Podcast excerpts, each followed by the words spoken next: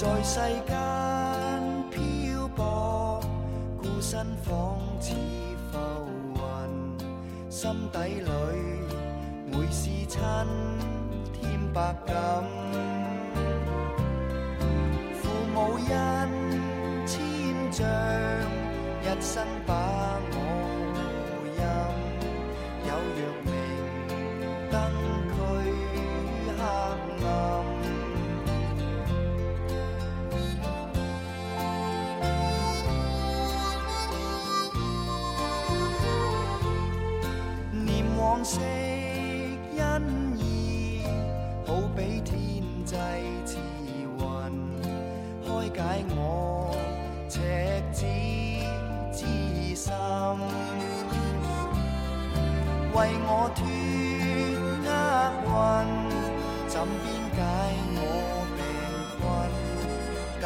神恩多指引。父母恩，食萬金，春晖全草心，推襟送暖，洗獨情深。尽孝守本分，此生尽照親悲不。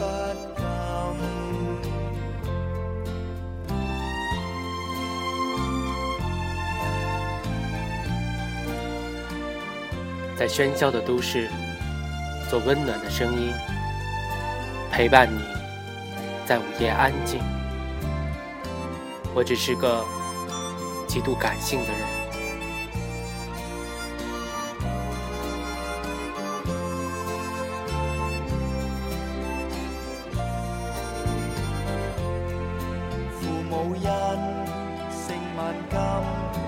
春晖全草心，推襟送暖，洗獨情深。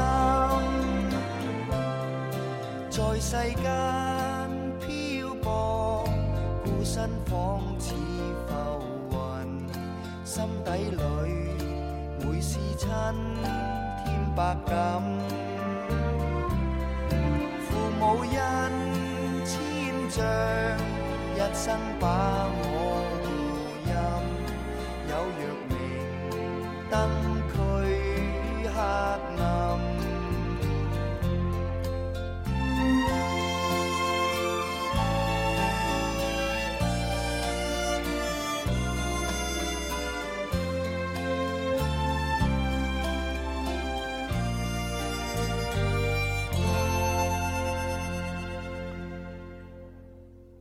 大家好，这里是私家广播雨声淅沥，我是主播雨声，我在天津，欢迎您的收听。刚刚听到的开场曲是许冠杰的《父母恩》。周日是母亲节，我们今天做一期母亲节的专题节目。我们今天的社会各种节日太多了，可过节的方式无非就是吃喝玩乐，有意思的不多。我其实呢。不太在意这些标签化的东西，郑智化不是唱过吗？有生的日子天天快乐，别在意生日怎么过。从昨天开始，身边很多码字儿的朋友呢，陆续发了一些关于母亲的文字。我们第一期节目的嘉宾张小玲老师，周六下午在他的新艺轩心理工作室要举办一个心理沙龙活动。探讨怎样成为一位智慧妈妈，给孩子一种健康的爱的滋养，这是个很有意思的事儿啊！对生活呢也有很实际的益处。不知道还有没有名额？如果您感兴趣呢，可以搜索微信公众号“新艺轩心理工作室”，尝试报名。我想，既然有了这个平台呢，不妨跟大家聊聊母亲这个话题，一期雨声淅沥的母亲节节目。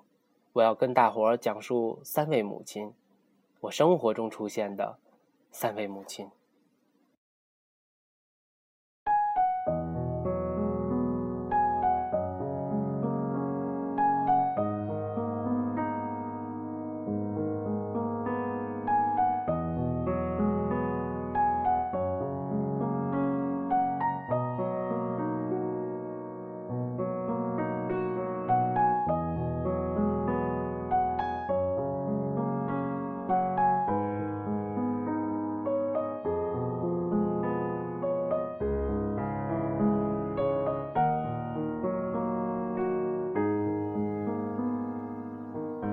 位要说的母亲是我的大姨。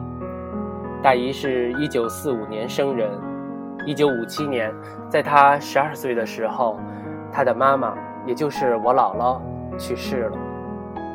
当时家里的情况是，姥爷在工厂上班，家里六个孩子，大姨排行老二，有一个哥哥在外当兵，下面三个弟弟，一个妹妹，分别只有八岁、六岁、两岁、八个月大。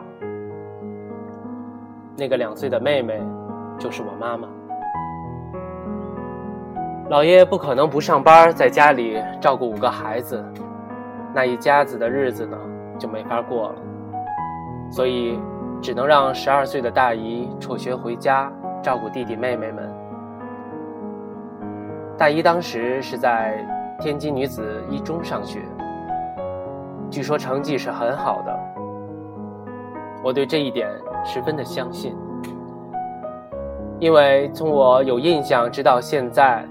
对国家大事也好，对文化娱乐圈的热点事件也好，大一都跟得很紧，而且三观俱正，分析起来头头是道。奈何人冲不开时局，那个年代，那个现实状况，只能牺牲大姨的学业，成全弟弟妹妹们的成长。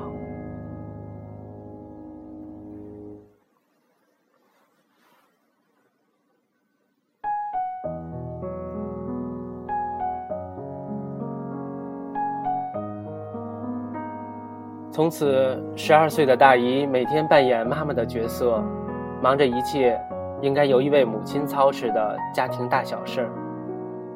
在她的悉心照顾下，弟弟妹妹们一天天的吃饭长大，上小学、初中、高中，工作、结婚。到一九八四年，最小的弟弟结婚的时候，大姨已经。三十九岁了。当然，生活不是单行线。大姨在一九六八年结婚，从那以后，她不仅要照顾还没成家立业的弟弟妹妹，还要同时照顾自己的一双儿女。往后听您就知道，这种重叠照顾孩子的生活，充斥了她后面的全部人生。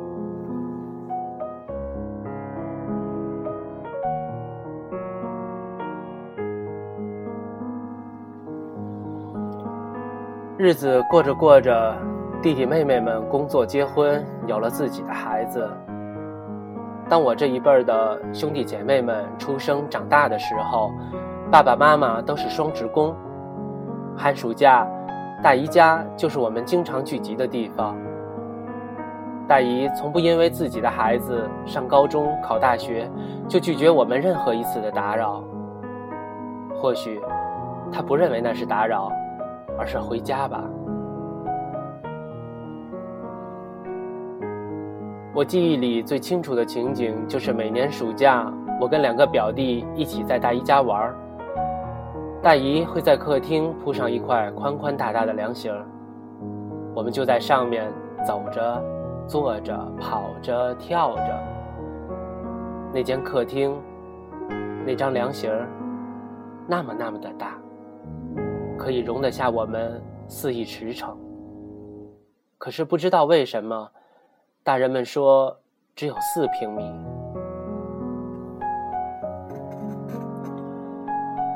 大姨对我们表兄弟的照顾，无疑是对弟弟妹妹们爱的延续。之前的节目我提到过，初二开始，我突然莫名其妙的调皮捣蛋起来，几乎天天被学校请家长。就在爸爸妈妈为这件事儿气急败坏到了临界点，却又不知道该怎么改变局面的时候，大姨一声令下，爸妈就把我送到了大姨家，住了好一段时间。白天在学校上课，晚上回到大姨家吃过饭，立马坐到书桌前看书。大姨就搬一把椅子坐在我身边织毛衣，从不跟我说话，直到我说作业都做完了，他收起手里的活儿，要么让我喝水，要么让我吃水果。那段时间，我在学校突然老实起来，对扰乱课堂纪律的事儿完全失去兴趣。晚上也不再等着同路的活跃分子三五成群嬉笑打闹着一起回家。还有一件事儿也是在那个时候开始的，就是写日记。白天在学校老实了，就会写一些作业。晚上回家就没有一大堆的功课要做，有时候作业很快就写完了，但总是觉得时间太短，不好意思跟大姨说功课都做完了，也有怕大姨不放心的成分，就继续低头胡写乱画。一开始写什么我不记得了，但渐渐的就有了内容，从流水账。到记录一件事儿，记录自己的看法。没想到，从那时候开始，日记这件事儿就一直做，一直做，直到大学毕业，稀稀拉拉的十年，写了六七本，硬皮 note 那种本子。这么回想起来，果然，花园里的每一条小径，都会带你到一个不同的所在。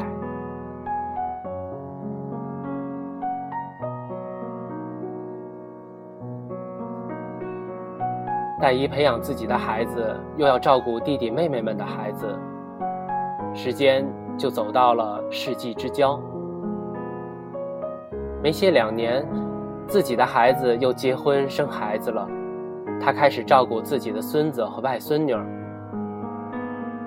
可能是社会环境真的变化了，大姨又是个极疼爱孩子的人，到了孙子这辈儿，开始紧张的。不敢放手起来。从幼儿园开始，小学、初中，必须到校门口接送。放假不允许孩子自己出去玩，一定要有大人陪着。直到现在上高中了，大姨才稍放心一点点。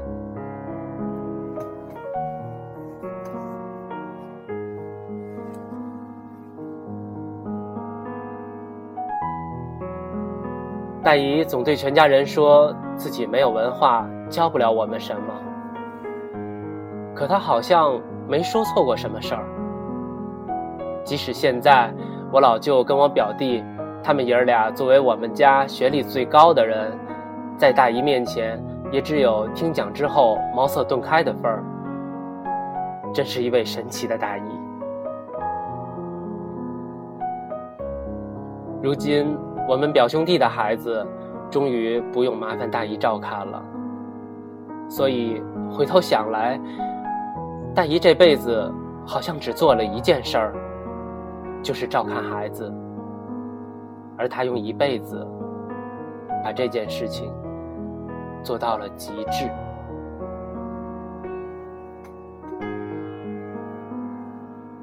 从十二岁，自己还是个孩子起。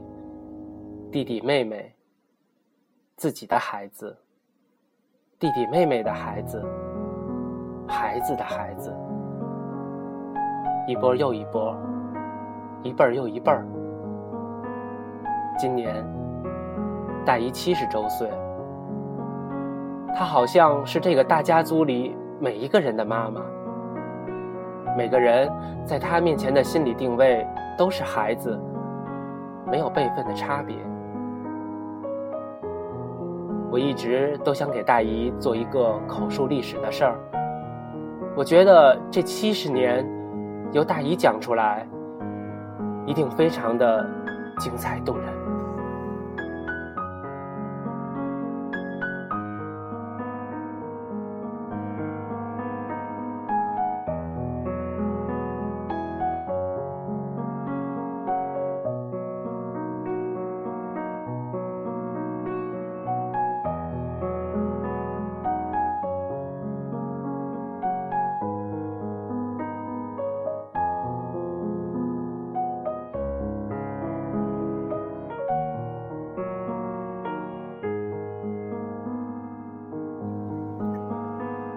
咱们继续聊第二位母亲。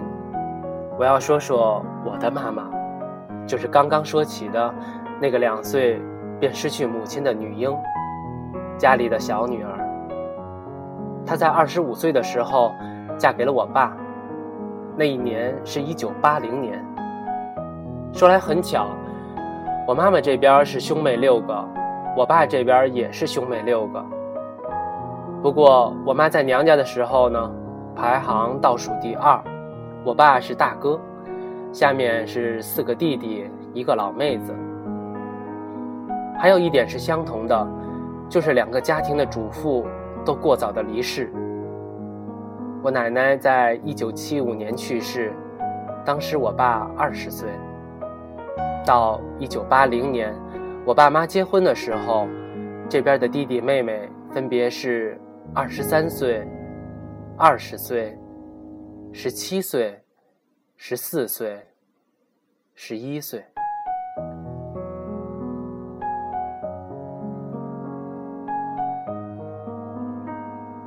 通常在家里行小的人都是比较娇气的。我妈虽说不娇气，但家务能力只能说一般。特别是大姨的超强能力，把弟弟妹妹照顾得很好。所以，我妈从娘家的小女儿。到婆家的大儿媳妇，这个角色的转变，意味着太多太多的东西。首先是门面，这一家子很多年没有女主人，来了一位大嫂子，邻里街坊都在看，看看这家娶的大儿媳妇到底怎么样，什么人品，什么能力，这一屋子的小叔子小姑子，能不能照顾好。从这个角度说，我妈妈在婆家的压力是比大姨要大一些的。毕竟照顾自己的弟弟妹妹，周到不周到不会有什么矛盾，但没有妈妈的小叔子小姑子可不一样。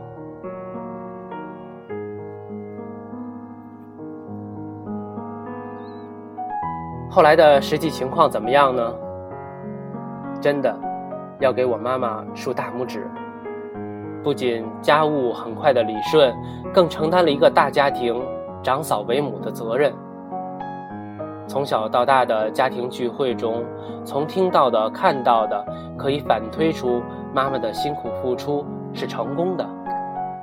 比如，我的老伯老姑上学的时候，学校有任何事情都直接告诉他们，请他们的大嫂子来跟老师见面。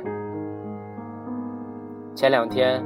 我二婶病了，我们去探望，说话聊天的时候，就说这些婶们的身体为了这个家几十年来操劳累着了。二婶就半开玩笑的说：“还不是怨你妈妈，起头起得这么好，我们一进门都跟着学，把所有的活都干了，让你的伯伯们享清福。”我记得小时候每个周末。跟爸妈回家，一进老五一造纸厂宿舍的居民区，就开始有人大声的跟我妈打招呼：“大嫂子来了。”俨然就是邻里街坊中的明星人物。还有好多好多的小细节，都能正面侧面的说明，我妈来到这个家庭，不光是做好了一个妻子的角色，一个母亲的角色，更做好了一个家庭。女主人的角色，这让我想了很久。母亲节，不光是妈妈对孩子的爱和付出，也一定包含着一位女性，特别是华人世界的女性，在成婚之后，在成为一位母亲的角色过程中，同步为一整个家庭付出的努力和艰辛。这是上个世纪的中国为我们上一代人提供的社会环境。一位母亲，更多的成分是家庭的主妇。家庭越大，主妇越辛劳，妈妈更不容易做。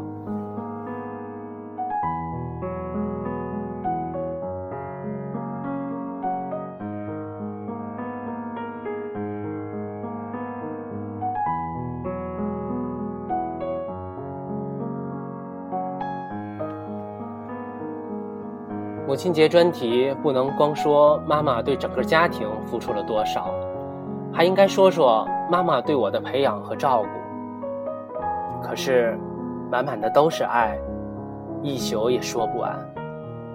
就说一件小事儿吧。八零后的男孩子没有不喜欢变形金刚的。我小学四年级的时候，在河西中环线的风味食廊，就是现在的厨具城，看上了一个六面兽。顾名思义，能变六种形状的变形金刚，拿到学校绝对全震。我从来不是一个在商场看上一件东西走不动道坐地炮、哭天抹泪非要不可的孩子，甚至很少张嘴要东西。可那天。实在太喜欢了。一个四年级、十岁的男孩，就站在那儿看着六面兽入神了。妈妈见了，都没问我要不要，直接向老板问价钱。老板说：“二十二块钱。”听好了啊，一九九二年，二十二块钱，基本上是工资的十分之一强。我妈听过价钱后，顿了一下，恐怕他也没想到会这么贵。右手拿着黑色手包，略微颤了一下，蹲下来问了我一个问题：“儿子，咱们下个月来买行吗？”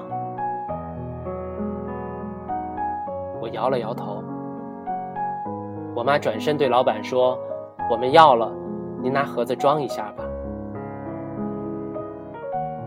整个过程不到一刻钟，我妈就说了这三句话。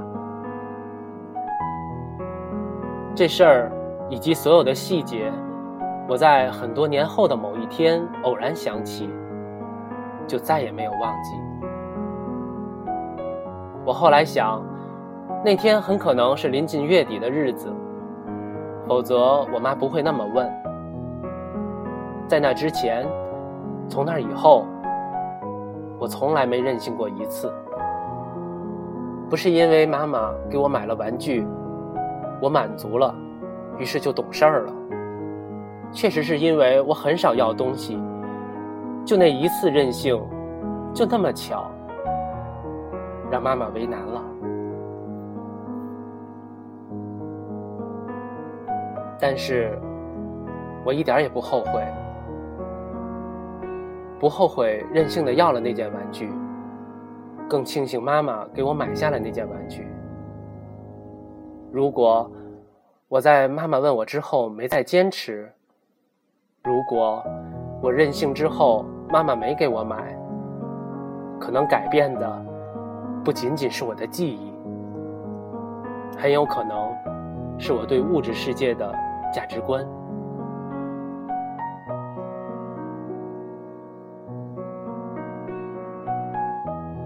那件六面兽在搬家的时候一直没找到，但只有我知道，它在我心里永远也丢不了。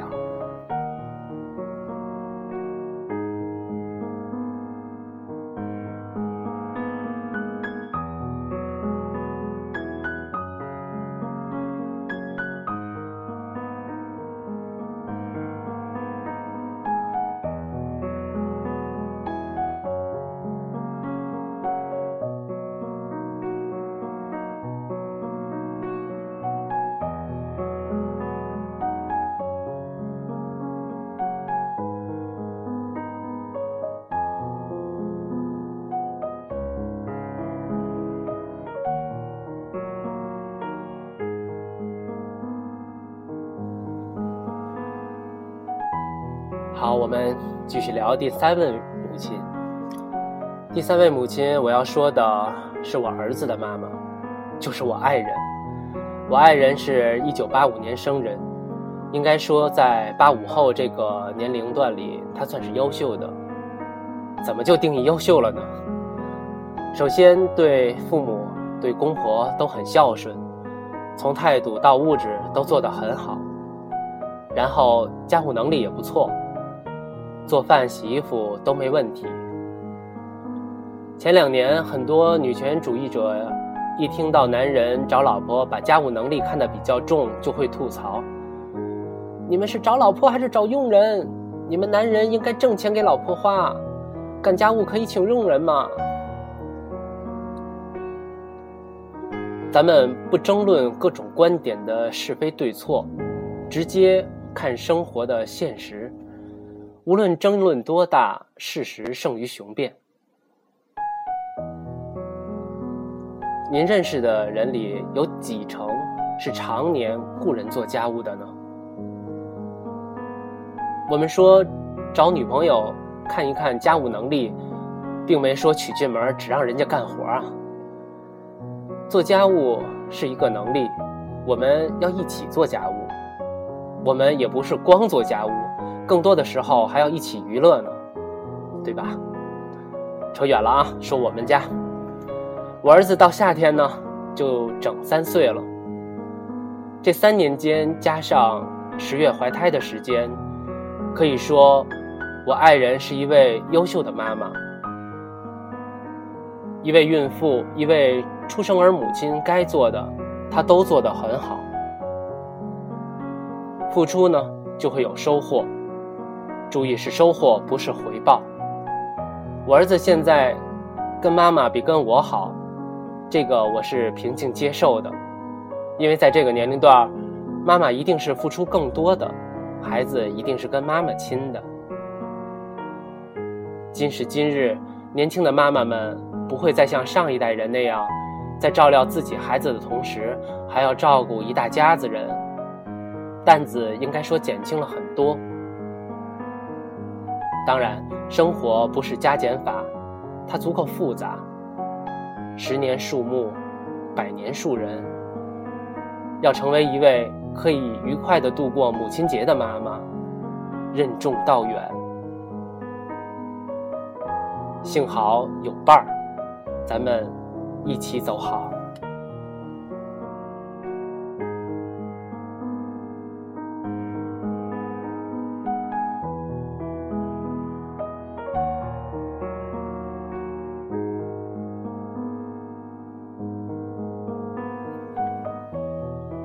今天母亲节特辑，我借着私家广播特别讲述了自己生活里亲力亲见的三位母亲，都是普通家庭的妈妈。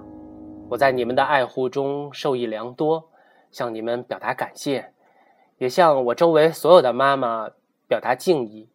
真的，我身边每一位母亲都是孩子迷，有的是显性的，天天晒儿子晒女儿；有的是隐性的。瞒着孩子做了很多很多的事情，但同样的，你们都用心良苦，都很了不起。我还要对准备做妈妈和已经怀了宝宝的所有女性朋友表达祝福。时代走到今天，很多朋友选择独身，选择丁克，选择同性婚姻，选择哪种方式，绝对是自由的生活权利。我也相信。没有一个人会一时兴起的选择做一位母亲，都是仔细思量过自己全部生活之后的决定。大家都是了不起的人。今天的结束曲，我要为所有的妈妈放一首江蕙的《家后》，这是一首闽南语歌曲。台湾前些年做了一次流行乐坛二十年的经典作品评选。一九八三到一九九三年这十年，第一名是张学友的《吻别》；一九九三到两千零三年这十年的第一名就是二姐的这首《家后》。将会在台湾乐坛的爱称是二姐啊，几乎每一次的演唱会呢都要集体大合唱这首歌，足以证明此曲在宝岛乐坛的地位。这首歌唱的是什么呢？是以一位家庭主妇的角度。诉说自己嫁进丈夫你家门以来，我就打定主意奉献自己的全部，吃的好坏不计较，怨天尤人不需要。直到你我生死诀别的时候，我都想让你先走，因为我实在不忍心留下你独自人世间，因为思念我而伤心流泪。这首歌可以说听一次哭一次，从流眼泪到心里流眼泪。一位女性的光荣与伟大，以一种用情无悔的口吻诉说的荡气回肠。我特别选了戏梦演唱会的 live 版本，在结尾的时候，二姐特别介绍了两位刚刚失去丈夫的歌迷要独自承担起照顾小孩子的责任，很感人啊。这是一首爱情的歌曲，听起来没有妈妈的角色，但哪个女人不是先拥有了至真的爱情，才有足够的勇气成为一位妈妈呢？今天的节目就是这样，晚安吧，我的朋友。下个周末，雨声淅沥。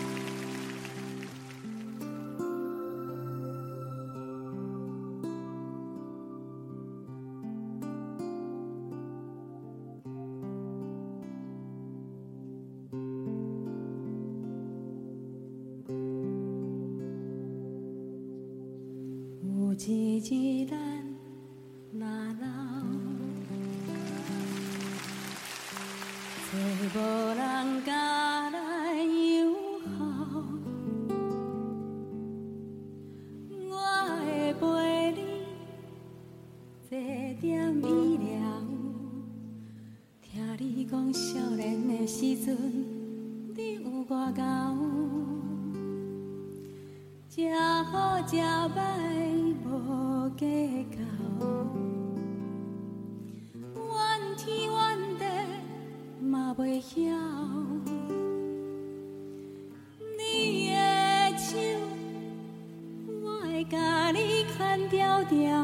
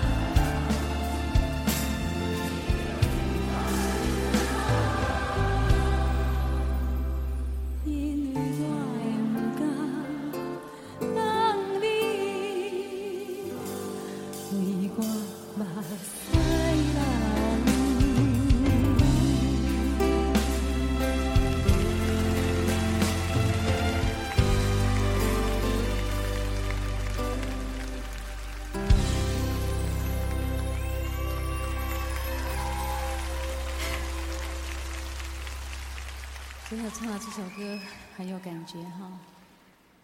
嗯，虽然讲我是无嫁，但是我会当体会到，像看较早阮阿公、阮阿妈甲爸爸妈妈，其实因拢有吵吵闹闹，但是因的感情大概拢就好的。嗯，其实我今天看到大家，真的、真的、真的很开心。